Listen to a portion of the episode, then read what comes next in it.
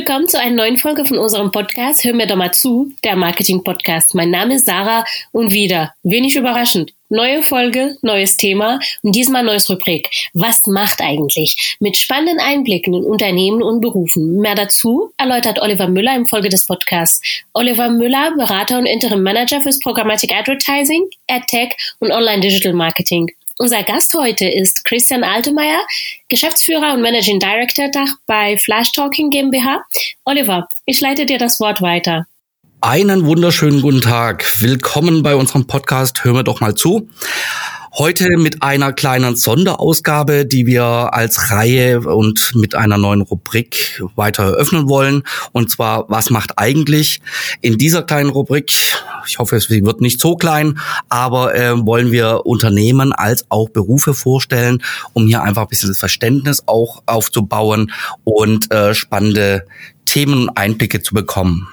Und heute macht der Auftakt dieser äh, äh, spannenden, hoffentlich neuen Rubrik äh, der Christian Altemeyer von Flash Talking, Managing Director und Geschäftsführer für Dach. Und äh, ich heiße dich herzlich willkommen, Christian. Schön, dass du da bist. Ja, vielen Dank zunächst mal für die Einladung zu diesem Gespräch. Die habe ich natürlich gerne angenommen. Da, wir haben sie auch gerne ausgesprochen. Ähm, ich kenne natürlich Flash Talking etwas aus dem äh, äh, Bereich äh, äh Attack, aber viele unserer Zuhörer und Zuhörerinnen natürlich vielleicht noch nicht so ausgiebig. Und von daher würde ich mich freuen, wenn du einen tiefen oder einen generellen Einblick gibst. Was macht Flash Talking? Was ist vielleicht auch im Attack-Bereich da anzusiedeln? Ja, sehr gerne.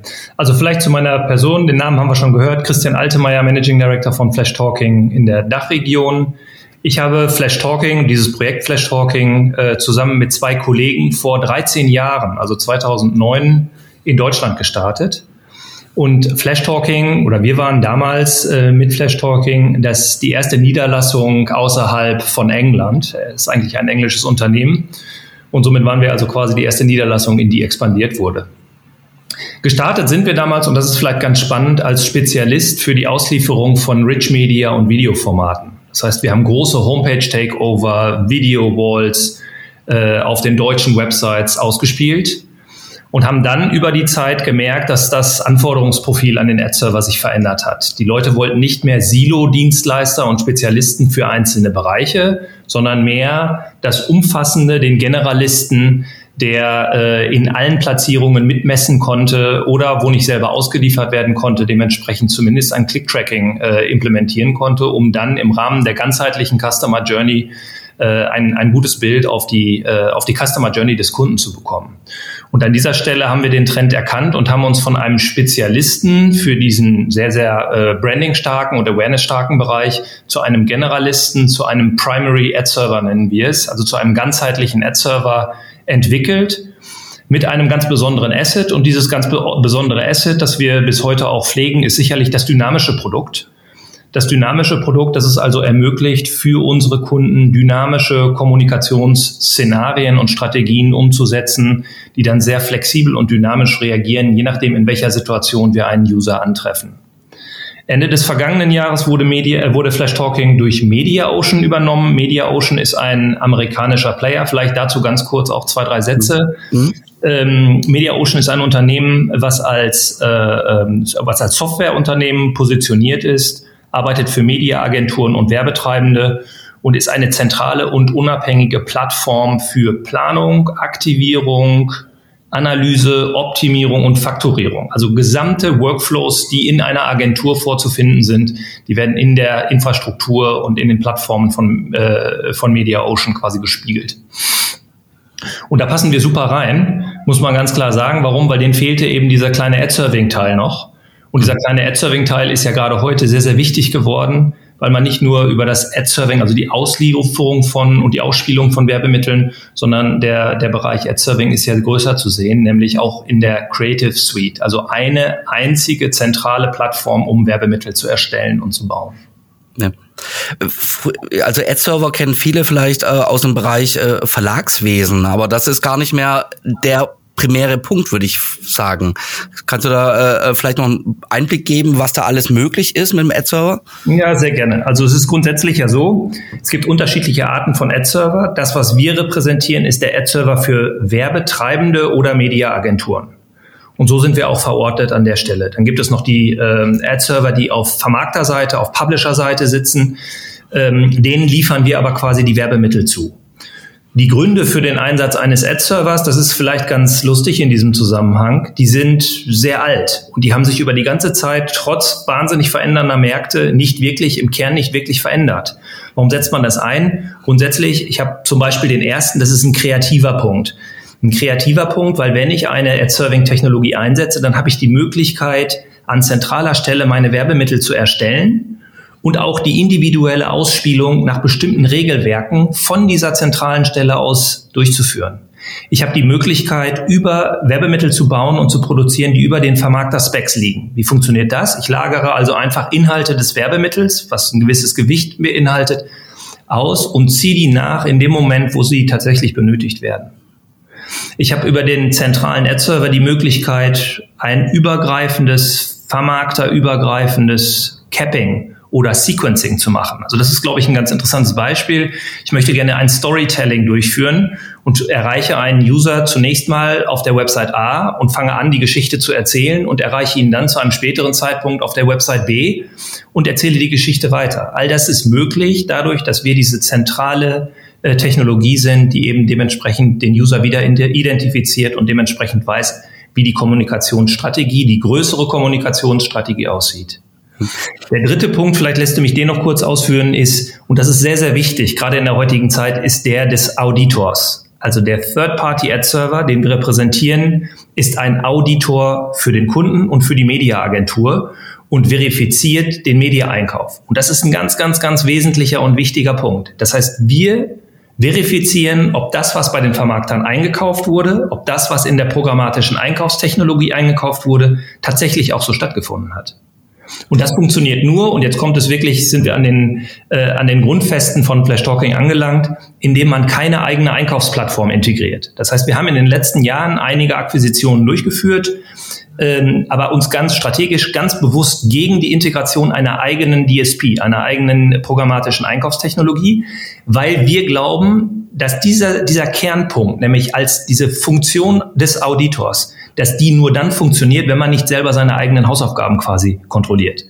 Das machen einige Mitbewerber. Wir haben uns ganz aus strategischen Gründen ganz bewusst dagegen entschieden und arbeiten stattdessen mit APIs, mit Schnittstellen zum technischen Ökosystem, wo wir uns wunderbar andocken können. Ich also äh, mit dem Ad-Server äh, heutzutage, ich, ich, kenne ja den Bereich ein bisschen und wir haben uns im Vorfeld ein bisschen unterhalten darüber ich sehe ja natürlich einen Ad-Server als zentrales Gehirn einer, einer AdTech-Infrastruktur. Also ob jetzt wir von Daten, Programmatic sprechen, das hatten wir in einigen Folgen schon mal aufge, aufgegriffen, die Themen, ist ja der Ad-Server eigentlich im Mittelpunkt. Siehst du es genauso, oder? Sehe ich genauso. Das ist, äh, wir sprechen auch von einer Aktivierungsplattform, wenn man so möchte. Da fließen sehr, sehr viele unterschiedliche Daten heute in einem technischen Ökosystem zusammen. Das heißt, wir haben zum Beispiel die Spezialisten für den Bereich Verification. Das sind die Leute, die sich angucken, ist das tatsächlich ein echter, ein menschlicher Traffic, der dort stattfindet? Oder ist das irgendwelche, sind das irgendwelche Bots? Ist das irgendwelches Fraud-Business, was da, äh, was da läuft? Und filtern das dementsprechend raus. Das heißt, diese, das ist eine feste Instanz äh, für den Kunden, der sich eine, einen sauberen Tech-Stack aufbaut. Das sind Informationen, die uns dann wiederum zufließen. Dann ist es zum Beispiel so, dass der Kunde eine eigene DMP aufbaut. DMP ist eine Data Management Plattform, in der der Kunde ähnlich eines CRM-Systems Kundendaten sammelt, schaut, was für Buchungssysteme, äh, was für Buchungsvorgänge hatte denn ein bestimmter Kunde und können diesen Kunden dann auf eine intern bestimmte Art und Weise clustern oder segmentieren, die dann auf eine bestimmte Art und Weise mit dieser Zielgruppe kann dann wiederum auf eine bestimmte Art und Weise kommuniziert werden. Mhm. Also da spreche ich zum Beispiel über Warenkorbabbrecher. Also wenn sich jemand die grünen Schuhe angeschaut hat ähm, und, und äh, wir erreichen den auf welchem Kanal auch immer wieder, dann können wir entweder ganz strategisch sagen, wir möchten, dass er die grünen Schuhe wiederbekommt oder aber vielleicht eher die roten, weil wir feststellen, dass es da eine bestimmte Verbindung gibt, eine hohe Wahrscheinlichkeit, dass der User, der ein bestimmtes Surfverhalten hat, vielleicht eher die roten Schuhe nimmt.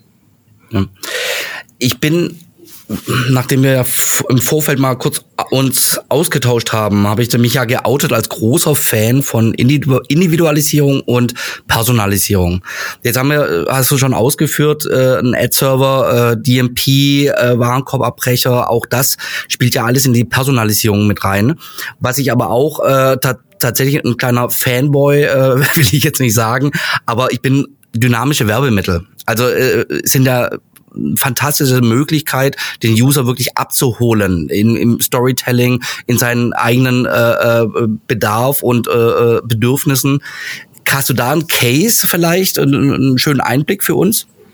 Ja, also grundsätzlich kann man, glaube ich, nicht von dem dynamischen Ansatz sprechen, sondern jeder Kunde, der mit uns arbeitet, jede Mediaagentur, jedes Zielgruppensegment und auch jedes Vertical hat irgendwie eigene Herausforderungen. Und das ist wirklich äh, extrem spannend.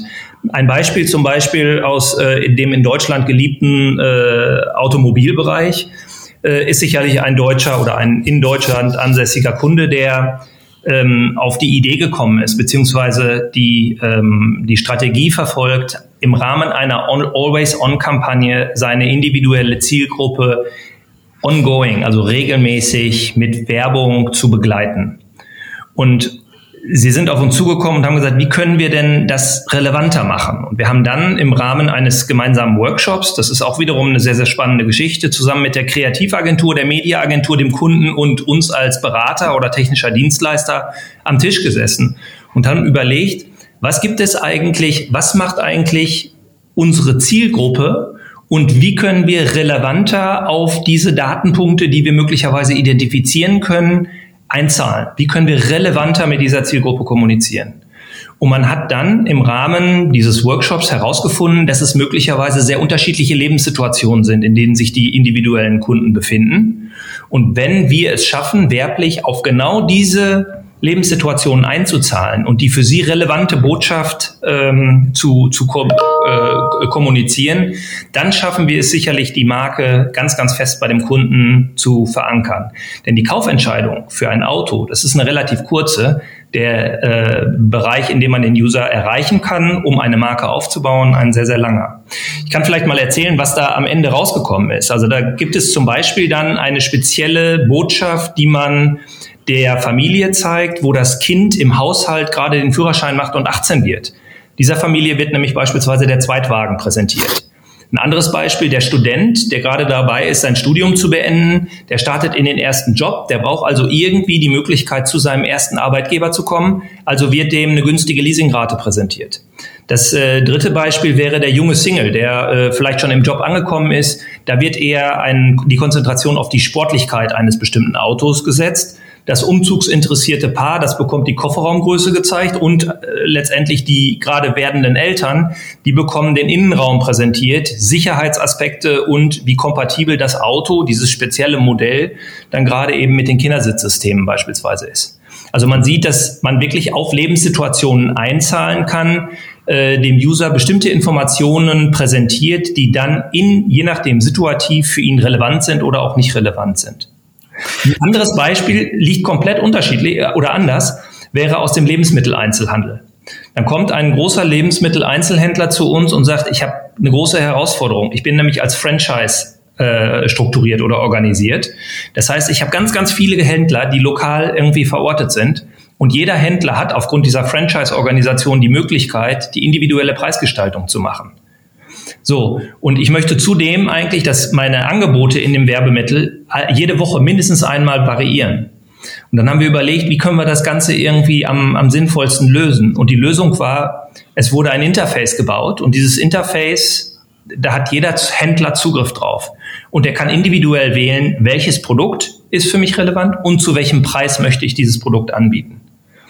Daraus wird ein Feed quasi generiert und dieser Feed wird dann von uns quasi eingelesen und wir können dann genau sagen, okay, du lieber User, du befindest dich gerade in Köln, dein nächstgelegener Store ist äh, vielleicht hier in der Schanzenstraße bei uns um die Ecke.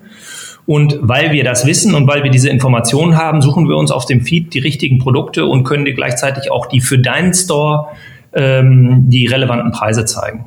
Also man sieht, dass es sehr unterschiedlich ist, äh, wie wir kommunizieren können das dann im, im Dynamic Pricing anzusiedeln. Und äh, ihr bietet das äh, technische Setup dafür. Die, die Frage ist äh, vielleicht nochmal, ich möchte nicht die Werbetrommel jetzt rühren, aber was ich natürlich sehr wichtig finde, ist, du hast es jetzt gerade in Workshop und Kreativagenturen angesprochen. Da sind ja, wir reden ja auch äh, manche Farben, äh, ob jetzt äh, demografische Daten. Wir reden ja von Hunderten bis Tausenden an Szenarien also die runter äh, aufgesetzt werden müssen. Da gibt ihr also auch Hilfestellung im Workshops als Consultant sozusagen. Ganz genau. Also wir sehen uns wirklich als, als technische äh, Instanz beziehungsweise als technischer Umsetzer. Aber, das muss man sagen, wir haben diesen Bereich schon einige Jahre und bespielen diesen Bereich schon sehr erfolgreich einige Jahre. Äh, somit gibt es da eine gewisse Expertise. Das heißt, das Erste, was man tatsächlich in einem solchen Setup macht, wenn man den Kunden hat, äh, der sich genau für solche Konzepte interessiert, ist, man setzt sich im Rahmen eines Workshops zusammen und da ist es wirklich gut, wenn alle Beteiligten an Bord sind, also Media, Kreation, Kunde und wir als Berater oder technischer Dienstleister. Und man schaut erstmal, was ist denn eigentlich relevanzstiftend? Das Zweite, was man sich anschaut, ist, was haben wir überhaupt für Daten vorliegen? Also wenn wir zwar wissen, was relevant ist, müssen wir aber doch trotzdem vorher erstmal verstehen, was sind denn die Datenpunkte, die wir haben, auf die wir einzahlen können. Das war jetzt mhm. gerade in meinem Beispiel A, die Lebenssituation und in dem zweiten Beispiel war das vielleicht eher die Lokalisierung des jeweiligen Users, die Relevanz für ihn schafft. Und da muss man halt immer weitergehen und man kann weiterschauen. Ich habe eben von DMPs gesprochen. Wir haben, sind in, äh, mit, unserem, mit unserer Technologie in der Lage, quasi in dem Moment, wo wir angefragt werden, können wir in Realtime eine Abfrage in der DMP durchführen und bekommen ein entsprechendes Kundensegment zurück. Das heißt, die Daten und äußeren Datenpunkte, die wir haben, die können wir sogar noch verfeinern mit Informationen, die rein auf der Kundenseite liegen und dem Kunden in Form von bestimmten Segmentierungen, die er vorgenommen hat, äh, vorliegen, um darauf ganz gezielt die richtige Botschaft auszuspielen. Okay, super spannend. Also ich, äh, wie gesagt, äh, großer Fan von der Individualisierung und ihr realisiert das. Vielleicht äh, Richtung Abschluss, äh, die Frage stelle ich gerne, wo geht denn der Weg hin? Hast du eine Prognose für die Branche und gerade natürlich für Flash Talking? In, in welche Richtung orientiert ihr euch? Äh, ihr habt ja auch jetzt den äh, Zusammenschluss mit Media Ocean. Vielleicht, äh, da entstehen auch Synergien, denke ich mal. Kannst du da einen kleinen Ausblick ja. den Hörern und Hörerinnen geben? Ja, also grundsätzlich glaube ich, und das ist nicht ein, ein Thema, was jetzt Flash Talking betrifft, sondern was den ganzen, die ganze Medialandschaft betrifft, ist, äh, die große Herausforderung, vor der wir alle stehen, ist, wie kriegen wir die Komplexität reduziert und wie kriegen wir Automatisierung, wie kriegen wir ähm, Möglichkeiten der, der Workflow-Optimierung. Ähm, denn Wachstum ist so das große Problem. Äh, wir sehen, dass unsere Kunden stark wachsen. Wir sehen, dass es einen Fachkräftemangel gibt. Und die große Herausforderung gerade auf Mediaagenturseite ist sicherlich, wie kriegen wir es möglichst schnell hin, unsere Newbies, die gerade reingezogen werden, möglichst schnell aufzuschlauen, damit sie in der Lage werden, ähm, als vollwertige Arbeitskräfte äh, in, in diesem Spezialbereich unterwegs zu sein. Und unsere Lösung, was das Thema angeht, ist, wir arbeiten mit unserer Technologie tatsächlich mit offenen Schnittstellen mit dem technischen Landscape. Was bedeutet, wenn man zum Beispiel, wenn ein Kunde zu uns kommt und sagt, ich habe Verification-Dienstleister XY und ich nenne jetzt nicht mal einen, weil das Setup ist sowieso bei jedem Kunden unterschiedlich. Ich setze die DSP XYZ ein ähm, und ich habe vielleicht zudem noch die DMP äh, 4711 im Einsatz dann können wir diese Technologien über unsere verfügbaren Schnittstellen quasi direkt andocken so dass es wiederum, und da kommt jetzt der Mehrwert eigentlich für die großen Mediaagenturen, man muss die Leute nur noch ein System schulen und nicht mehr, wie man mit Verification Dienstleister A, B oder C zusammenarbeitet.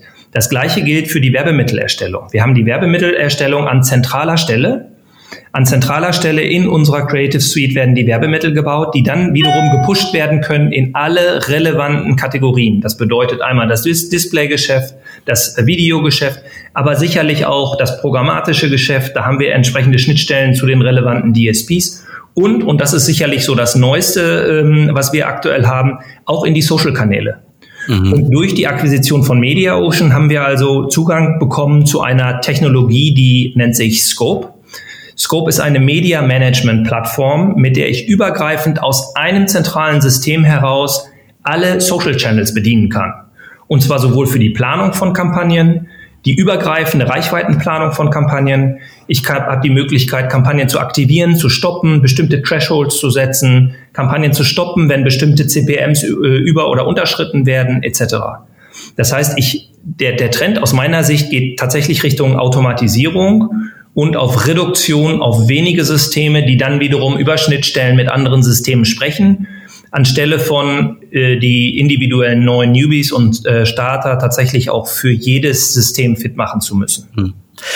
Beim Thema Social muss ich natürlich kurz mal nachfragen, äh, als wir noch alle äh, in Live-Events waren, jetzt beginnt es ja wieder dieses Jahr glücklicherweise, war immer das Thema Wallet Gardens. Ähm, das ist dann doch wohl für euch dann die größte Herausforderung, wenn ihr in diesen Bereich vorstoßt, würde ich mal sagen, oder? Äh, Absolut. Also das ist äh, sicherlich so und da äh, gibt es natürlich die Spezifikationen der großen Walled Gardens, die einfach äh, das un technisch unterbinden, dass ein Third-Party-Ad-Server wie wir dort ausliefern darf.